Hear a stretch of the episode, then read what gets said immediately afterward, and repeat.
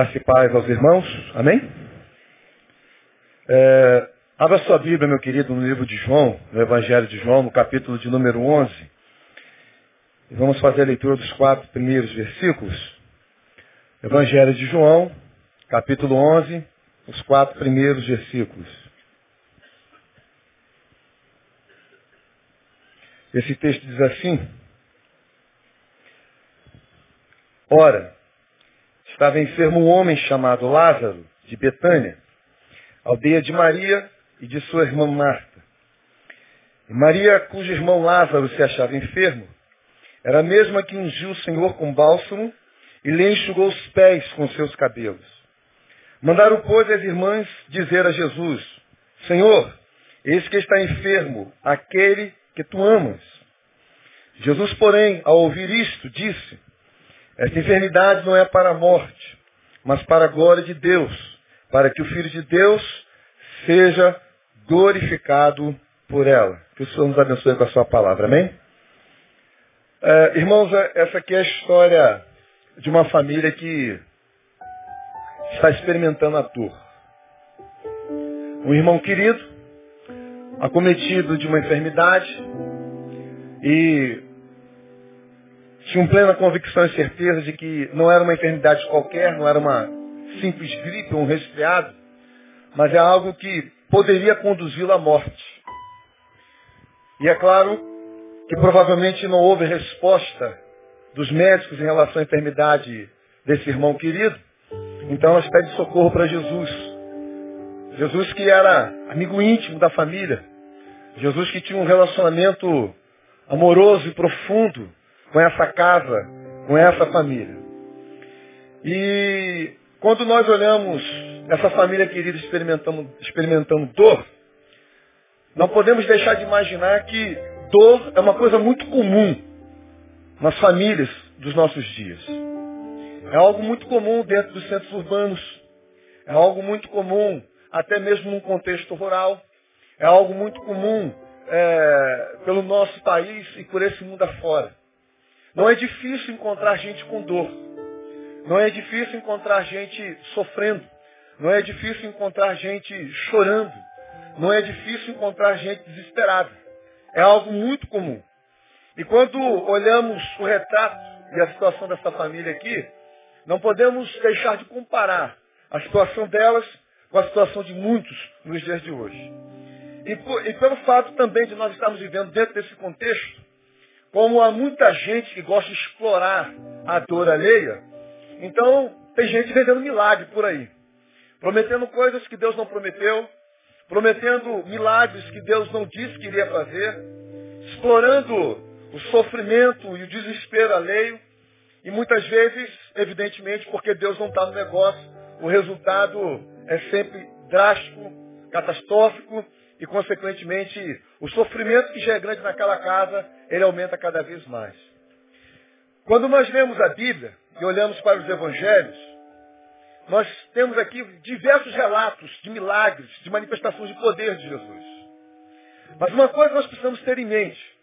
Quando os Evangelhos falam dessa manifestação de Jesus, cada sinal, cada prodígio, cada milagre que Jesus operava, esses milagres, além do mover do coração de Deus, em compaixão em relação às pessoas, a sua compaixão para com o ser humano, mas também era principalmente a manifestação do apontamento de que Jesus era o Messias.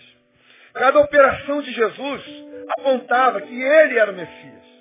O mais importante no milagre não era o milagre propriamente dito, mas era o propósito para o qual ele era manifesto na vida do ser humano.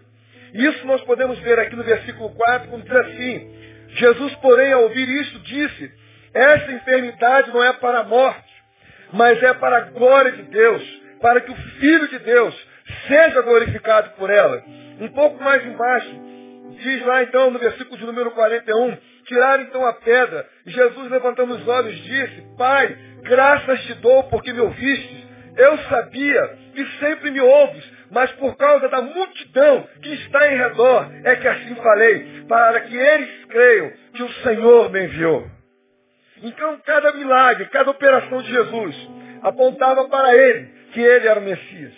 E ele chega então diante dos seus discípulos, olha, fiquem tranquilos, porque essa enfermidade de Lázaro não é para a morte, mas é para que através da vida dele, da situação dele, da dor dele, do sofrimento dele, a glória de Deus se manifeste ali. E pode ser, meu irmão, que muito da nossa dor, muito daquilo que nós sofremos, muito daquilo que nós padecemos, que está, seja que Deus esteja permitindo que isso chegue à sua vida, à sua casa, à sua família, para que através disso a glória de Deus se manifeste também. O Messias seja revelado e o nome do Senhor seja glorificado. Amém? Então, como ele diz que vai acontecer o um milagre, a glória de Deus, é como se Deus Jesus estivesse dizendo, não porque quer aparecer, mas olha, Pedro e os demais discípulos se preparem porque vai haver um grande espetáculo. E nesse espetáculo vai ser revelado que eu sou o Messias. Mas é claro também que nesse espetáculo, onde Jesus é revelado como Messias, ele vem carregado não da exploração que nós vemos nos nossos dias, mas vem carregado dessa manifestação amorosa de Deus para com o ser humano.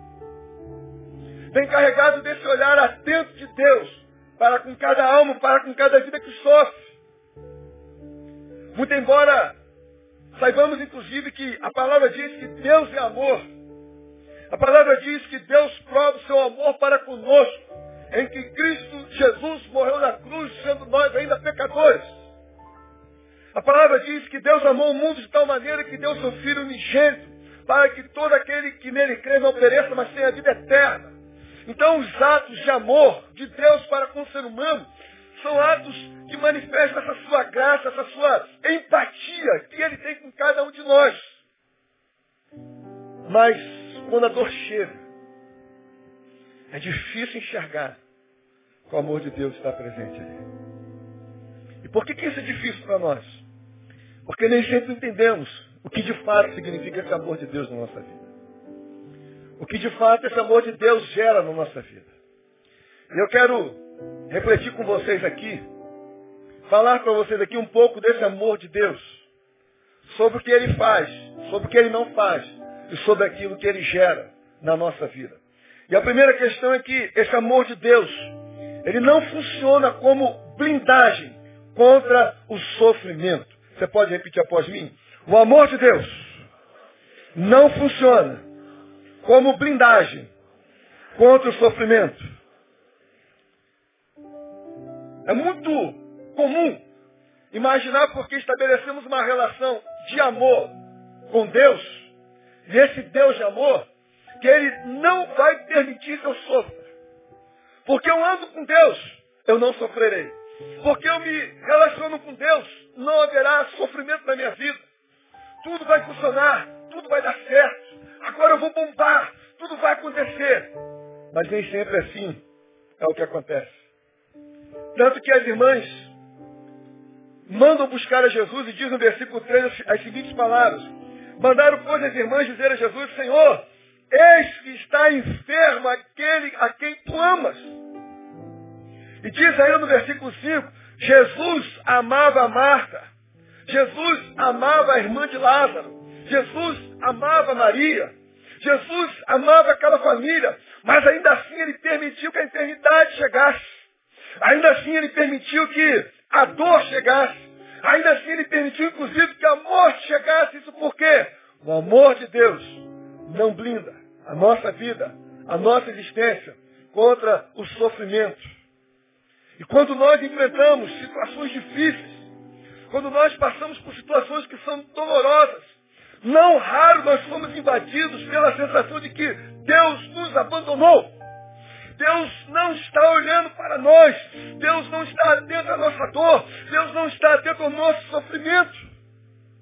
Agora mesmo estamos orando aqui por alguém que uma cirurgia mal sucedida vai ter que fazer uma segunda. E o fato de fazer uma segunda está correndo risco de vida. Oramos por duas pessoas que estão com câncer. E nós temos visto tanta gente sofrendo, é gente com enfermidade ali, é gente com enfermidade aqui, é gente com problema ali, é gente com problema aqui, e é gente boa, é gente de Deus. É gente que anda com Deus, é gente que promove a Deus, é gente que fala de Deus. E quando essas coisas chegam, nós somos quase que arrebatados com essa sensação de que Deus nos abandonou que Deus não está atento diante daquilo que eu estou passando. Por que, que Deus permite que pessoas as quais Ele ama passem por dor, por sofrimento? E nessa hora vem aquela voz que sussurra no seu ouvido. Você não é o filho amado. Você não é a filha amada. Você não é o filho querido. Você não é a filha querida. Se Deus disse que ama você, porque Ele está permitindo que você sofra? Se Deus diz que ama você, porque Ele permite que você passe por essa situação. Se Deus diz que ama você, porque Ele permite que a dor chegue à sua vida, à sua existência. Lázaro era amigo íntimo, amigo, amado. Mas o fato de ser amigo íntimo, amado de Jesus, isso não poupou da enfermidade. Porque o amor de Deus não funciona como blindagem contra o sofrimento. O amor de Deus não funciona como blindagem contra os males da vida. O amor de Deus não funciona como blindagem contra as circunstâncias adversas. Eu lembro de uma frase do Caio, quando uma vez ele disse que viver é correr o risco da tragédia. Mesmo sendo gente de Deus, mesmo sendo homens de Deus, mesmo sendo mulheres de Deus, o fato de viver, o fato de existir, significa que todos nós corremos o risco de ter que um dia enfrentar a tragédia. A tragédia que traz a dor, a tragédia que angustia, a tragédia que desanima, a tragédia que arrebenta com a gente. Ainda sendo amados por Deus, ainda sendo queridos por Deus. Mas tem uma coisa que é interessante nesse amor. Se esse amor não garante a blindagem contra o sofrimento, esse amor garante a presença de Deus na nossa vida sempre conosco. Amém? Deus muitas vezes não nos livra da dor nem do sofrimento. Mas Ele está sempre presente conosco. Se você sofre, Ele sofre junto. Se você sente a dor, Ele sente a dor junto contigo. Se você padece, Ele padece com você. É Ele contigo dizendo, estou contigo o que deve é. Estou com você todos os dias, seja bom, seja ruim. Estou com você a todo instante, a toda hora, a todo momento. Pode ser prazeroso ou não prazeroso, eu estou contigo. Eu estou lá com você, eu estou no leito, estou sofrendo, eu estou com você. Eu estou morrendo, eu estou com você. Deus é aquele que olha para nós e diz, vou contigo até a morte. E morro por você se for preciso. E ele já deu provas disso, amém? E se esse Deus que, apesar de nos amar, não nos brindar por completo em relação a dor e sofrimento, ele diz que está conosco a todo instante, a todo momento. Com amor eterno te amei, com benignidade te atraí. Eu vou andar contigo, eu vou estar contigo. Portanto, meu irmão, haja o que houver, não duvide do amor de Deus. Aconteça o que acontecer, não duvide do amor de Deus. O que ocorrer, não duvide do amor de Deus. Diga isso para o seu irmão, diga para essa pessoa que está do seu lado, não duvide do amor de Deus, haja o que houver. Diga para ele ainda assim, ó, mesmo quando a dor e o sofrimento bater a porta, fala para ele, mesmo quando a dor e o sofrimento bater a porta, não duvide do amor de Deus. Porque Gente a quem Deus ama também chora. Gente a quem Deus ama também sofre. Gente a quem Deus ama passa também pelo vale da sombra da morte. Mas o bom é que quando você chora, ele chora contigo. Quando você sofre, ele sofre com você. Quando você vai pelo vale da sombra da morte, ele está com você lá também em nome de Jesus. E se ainda assim temos que experimentar isso, nós podemos sempre contar com a doce presença deles. A gente canta que doce é estar em tua presença. Mas é melhor ainda contar com a doce presença dele na nossa vida. A doce presença dele se manifesta lá. Por conta disso, nós podemos atravessar a noite chorando. Mas acreditando que pela manhã eu vou voltar a sorrir de novo. O choro pode durar uma noite, mas a alegria vem pela manhã. Repete aí, o choro pode durar uma noite, mas a alegria vem pela manhã. Isso por quê? Porque Deus está conosco. Então veja só, o amor de Deus não nos blinda ou não nos serve como blindagem para, contra a dor ou sofrimento. Mas é garantia da presença dele. E se é garantia da presença dele, esse amor vai gerar algo em nós, que é importante e vital. Então esse amor de Deus é gerador de esperança. Diz assim o versículo 14. Então Jesus lhes disse claramente, Lázaro morreu. Aí ele vai no 17. Chegando, por Jesus, o encontrou já com quatro dias de sepultura. Betânia ficava de Jerusalém cerca de 15 estádios. E muitos dos judeus tinham vindo visitar Marta e Maria para as consolar acerca do seu irmão. Marta, após a saber que Jesus chegava, saiu de encontro. Maria, porém, ficou sentada em casa. Disse, pois, Marta, Jesus, Senhor, se, você, se o Senhor estivesse aqui, o meu irmão não teria morrido. E mesmo agora sei que tudo quanto pedirdes a Deus, Ele te concederá. Respondeu-lhe Jesus, teu irmão há de ressurgir. Disse-lhe Marta, sei que ele há de ressurgir na ressurreição no último dia. Declarou-lhe Jesus, eu sou a ressurreição e a vida. E quem crê em mim, ainda que morra, viverá. E todo aquele que vive e crê em mim, jamais morrerá. Você é capaz de crer nisso, Marta? Dizem que os judeus acreditavam que quando alguém morria, a alma ia embora somente no terceiro dia. Durante dois dias ficava por ali. Então nesses dois dias haveria a possibilidade do morto acordar. É por isso que Jesus ressuscitou ao terceiro dia.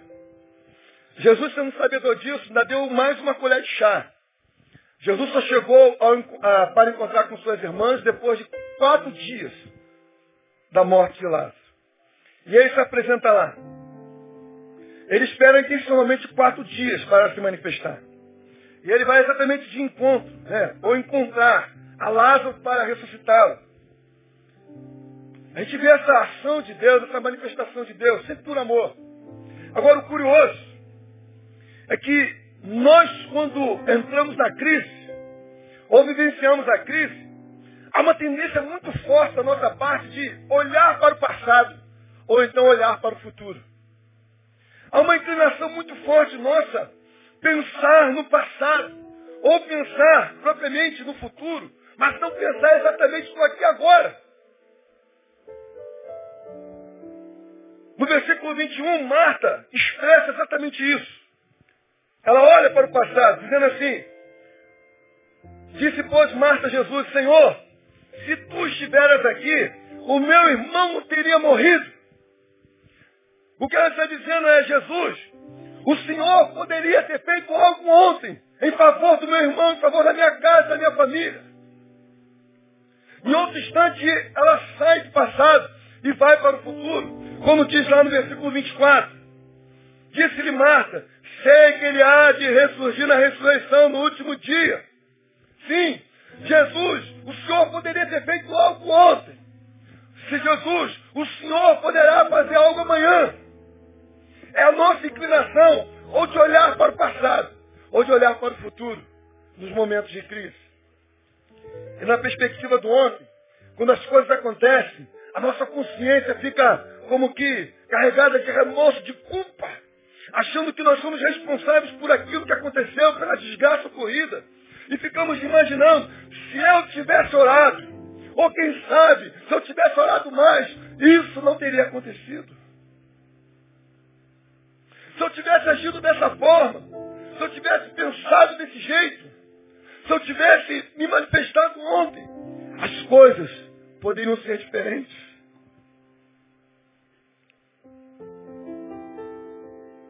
Na perspectiva do amanhã, amanhã eu vou fazer tudo diferente.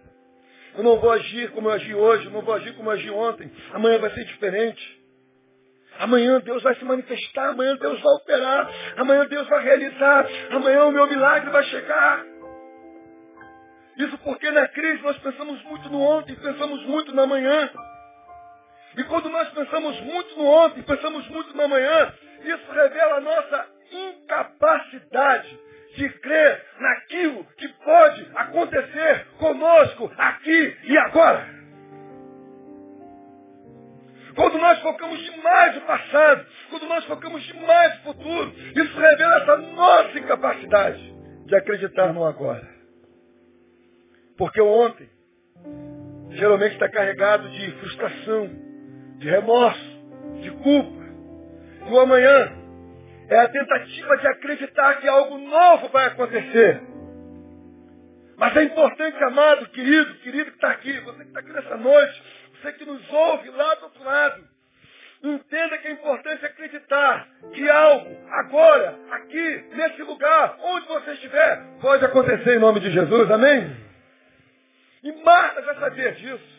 Ela foi no ontem, ela foi no amanhã, mas nesse transitar do ontem no amanhã, ela diz no versículo 22 o seguinte, e mesmo agora, mesmo agora, sei que tudo quanto pedires a Deus, Deus vai lhe atender. É a perspectiva do hoje. Se o Senhor hará agora, o Senhor fará, o Senhor operará, o Senhor realizará. Amém? de fato algo pode acontecer agora.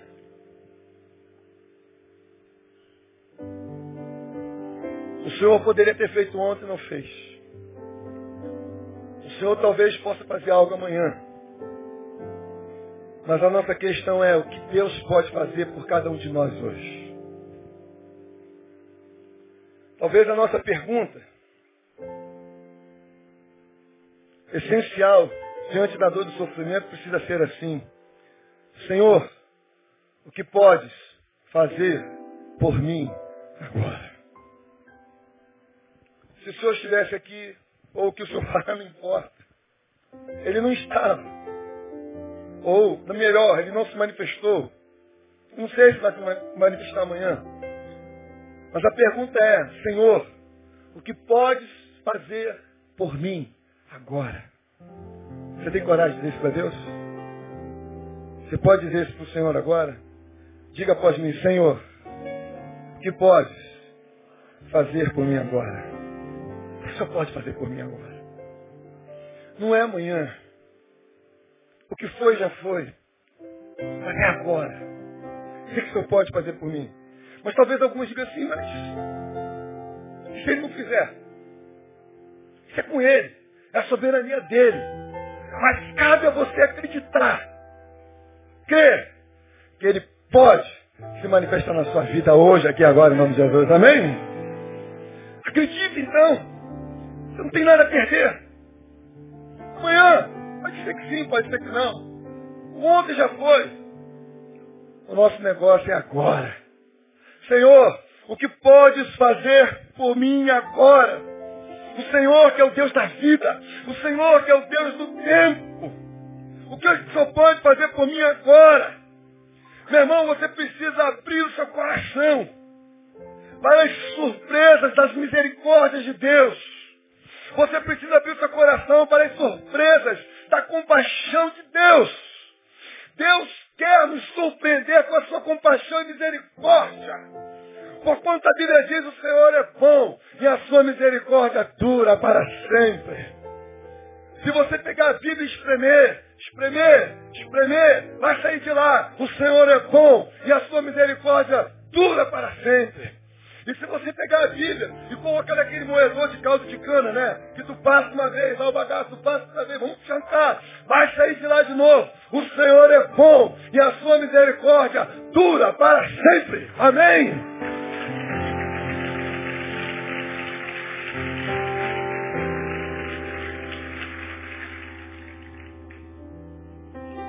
Com essa esperança, meu irmão, você pode recobrar o ânimo. Com essa esperança, uma vez tendo o ânimo recobrado, você pode seguir em frente, mesmo em meio a dor e sofrimento.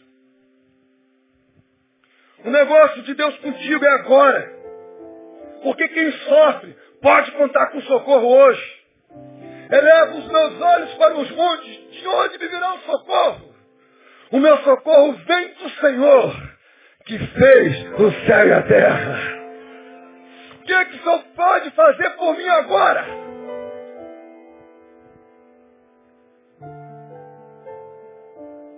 Esse Deus não se atrasa. Esse Deus não se omite. Esse Deus é sempre bom. Porque é aquele que espanja misericórdia e compaixão. O Senhor é bom. E a sua misericórdia dura para sempre. Faça essa pergunta, meu irmão. Senhor, que podes fazer por mim agora? Faça essa pergunta baseada no amor que gera esperança. E uma vez crendo nisso, nós podemos então adentrar na terceira lição dessa noite. Se esse amor de Deus não é blindagem contra o sofrimento, mas é garantia da sua presença. E por causa disso eu posso acreditar que esse amor de Deus é gerador de esperança na minha vida. Eu vou aprender também que esse amor de Deus é gerador de contentamento. Então diz assim, o amor de Deus gera contentamento. Diga lá. O versículo 35 diz assim, Jesus chorou. Pode repetir aí? Jesus chorou?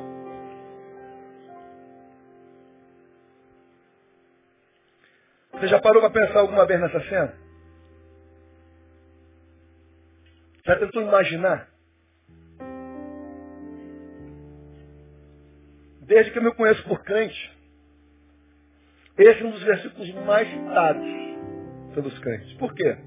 Porque quando a gente brincava de espada ar, né? Menor versículo da Bíblia, ah, Jesus chorou, você sempre falava. Já li que a ideia de Jesus chorar diante do túmulo de Lázaro é a concepção de Jesus por presenciar aquilo que o pecado faz na vida do ser humano. É uma boa explicação. Mas eu queria apresentar uma outra nessa noite. Eu queria que vocês pudessem tentar imaginar comigo agora Jesus conversando com Marta, conversando ali com Maria, passando por meio daquela multidão, chegando diante do túmulo de Lázaro. E ele então começa ali a chorar. E a ideia desse choro não é um choro de alguém que está desesperado. É o choro de alguém que está sentido. Como às vezes nós choramos aqui dentro mesmo. Porque passou um vídeo, porque uma história foi contada, porque um testemunho foi dado, porque alguém se emocionou e a gente acaba se emocionando por causa da emoção do outro. E aí nós choramos em solidariedade àquele que chora. Nós somos contagiados com a emoção dele. E diz que a ideia aqui, é que esse choro de Jesus, não é o choro de alguém que está desesperado, mas é o choro de alguém que está sentido. E ele chora diante do túmulo de Lázaro. E agora me permitam usar de uma imaginação teológica, tentando vislumbrar ali a presença dos discípulos de Jesus, tentando vislumbrar ali a presença do seu discípulo mais atirado, que é Pedro. E Pedro então começa a olhar para Jesus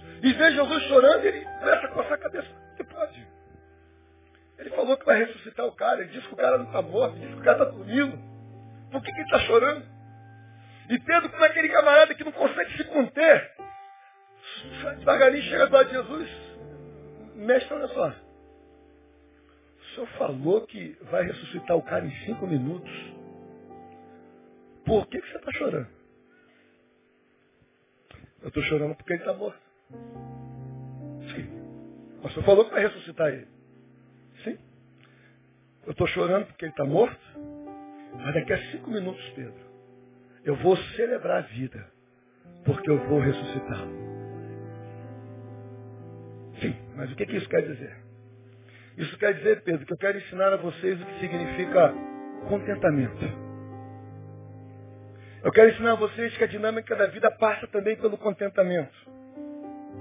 Eu quero ensinar a vocês que a dinâmica da vida é contentamento. E eu quero ensinar a vocês, Pedro, que contentamento é diferente de felicidade. Porque a felicidade geralmente está ligada ao prazer. Como disse Daniel Gilbert, professor de psicologia de Harvard, felicidade é o estado de êxtase daqueles que se atingem nos momentos de extremo prazer. Você olha o campo da filosofia, felicidade está atrelada ao prazer. Então ser feliz é ter prazer. Mas Jesus diz que contentamento é mais do que felicidade. Contentamento é um estado de satisfação. Mas como está satisfeito? Como está satisfeito diante da dor? Como está satisfeito diante do, do, do sofrimento? Como está satisfeito diante da morte? Pedro, o que eu quero dizer para você é que quando eu digo que contentamento é um estado de satisfação, eu quero dizer que é a capacidade de viver o conteúdo de cada momento com a dignidade que a vida e a oportunidade de viver exigem de nós. Viver com dignidade cada momento que a vida nos apresenta como oportunidade. Porque nessa vida tem momentos de dor, tem momentos de sofrimento, tem momentos das lágrimas. Mas mesmo nesses momentos de dor, sofrimento e lágrimas, vai viver com dignidade. Mas como é que é isso? Paulo entendeu esse negócio. E diz lá no livro de Filipenses, no capítulo 4, versículos de 10 a 13, as seguintes palavras. Ora, muito me regozijo no Senhor por terdes finalmente renovado o vosso cuidado para comigo. Do qual, na verdade, vocês estavam lembrados, mas faltava a vocês a oportunidade. Agora, não digo isso por causa da necessidade, porque já aprendi, diga aí, já aprendi, a contentar-me com as circunstâncias que me encontram. Sei passar falta, sei também ter abundância. Em todas as maneiras, em todas as coisas, estou experimentado, tanto em ter fartura, como em passar fome, tanto em ter abundância, como em padecer necessidade, porque eu posso todas as coisas naquele que me fortalece. Se o momento é de chorar, chore. Se o momento é de sorrir, sorria. Se é a hora de celebrar, celebre. Se é a hora de ficar contrito, fique. As palavras de Paulo é um eco, uma explicação mais clara daquilo que Eclesiastes capítulo 3 diz. Tudo tem a sua ocasião própria.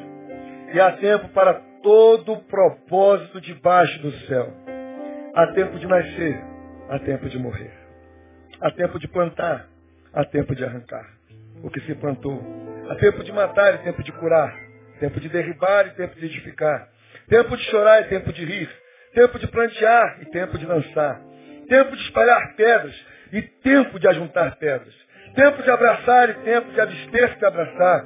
Tempo de buscar e tempo de perder. Tempo de guardar e tempo de deitar fora. Tempo de rasgar e tempo de coser. Tempo de estar calado. Tempo de falar. Tempo de amar e tempo de odiar. Tempo de guerra. Tempo de paz. E tudo fez formoso ao seu tempo. É isso, Pedro, que eu quero dizer. Há um tempo determinado para todo propósito. Tudo tem sua ocasião própria. Por isso, contentamento é viver dignamente diante de Deus. O conteúdo de cada momento. Repete isso aí. Contentamento é viver dignamente diante de Deus o conteúdo de cada momento. O que Deus está dizendo aqui, mesmo na dor, mesmo no sofrimento, mesmo na morte, ainda há dignidade para você.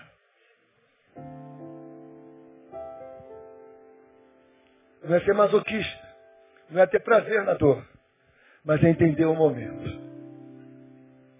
Isso é contentamento. E aí Paulo volta lá em Paulo, então, quando ele diz em Filipenses 4, 13, posso todas as coisas naquele que me fortalece. Eu posso passar pela dor, porque é um Deus que me fortalece. E por que, que ele me fortalece? Porque ele está comigo. E ele gera esperança na minha vida, amém? Por isso eu posso estar contente, sim. É o meu momento, é a minha hora, mas o Senhor está comigo. Eu posso, eu posso, eu posso. Não porque eu sou capaz de mim mesmo, mas porque o meu Deus gera essa capacidade em mim. Amém? Você pode declarar com fé, meu irmão, posso. Todas as coisas naquele que me fortalece. Diga agora, eu posso. Todas as coisas naquele que me fortalece. Olhe para o seu irmão e diga para ele, você pode. Eu posso. Todas as coisas naquele que nos fortalece. Glória a Deus.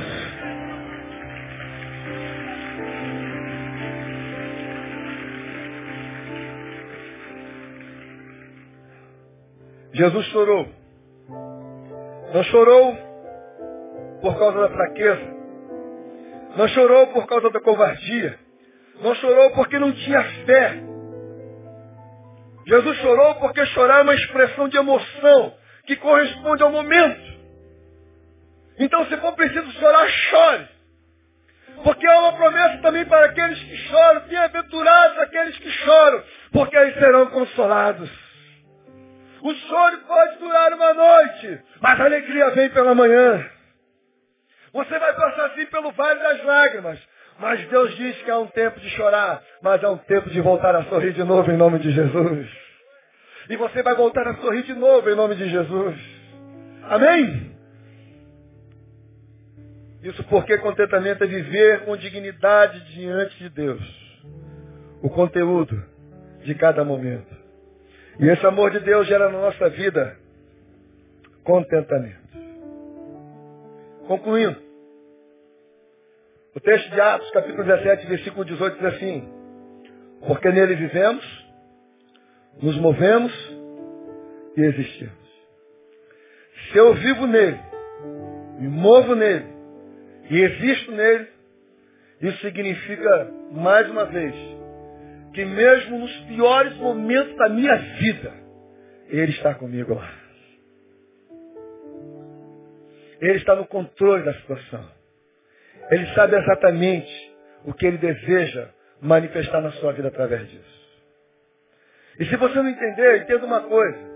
Assim como os milagres que Jesus realizou eram principalmente para apontar que Ele era o Messias, eu não duvido nada que muita coisa que Deus permite que chegar à nossa vida hoje, que provoca dor e sofrimento, que nos leva às lágrimas, é porque de alguma forma Ele quer usar essa sua situação para através dela manifestar na sua vida e quem sabe na sua casa, na sua família, ou de gente próxima a você, que Ele é o Messias, que Ele é o Senhor, que Ele está contigo. E Ele é gerador de esperança. Ele é gerador de contentamento. Porque nele nós aprendemos a viver com dignidade cada oportunidade que a vida nos oferece. Amém?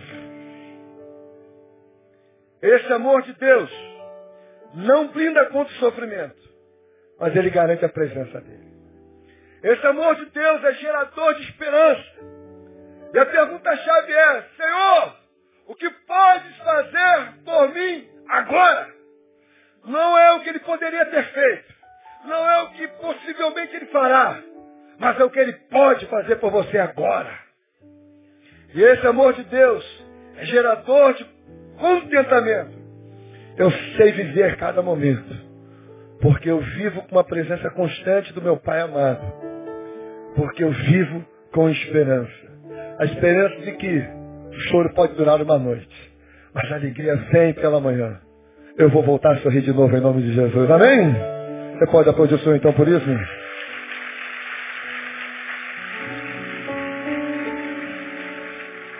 Vamos ficar de pé.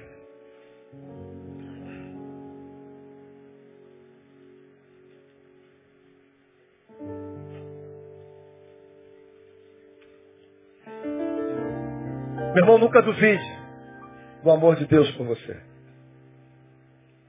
Haja o que houver, aconteça o que acontecer. Deus te ama. E Ele quer gerar coisas tremendas na sua vida, quer manifestar seu poder e a sua graça. Eu quero desafiar você, ao cantar essa canção, que você faça a sua oração de fato. Diga para Deus, Senhor, o que o Senhor pode fazer por minha vida agora? Acredite, não é o que foi, o que ele poderia fazer, o que você deixou de fazer. Não é isso que importa. O negócio dele contigo é agora. O Senhor pode fazer por minha vida agora? Não é amanhã, nem daqui a pouco, é agora. O negócio dele contigo é agora. Fala com ele, Senhor, o que pode fazer por minha vida agora?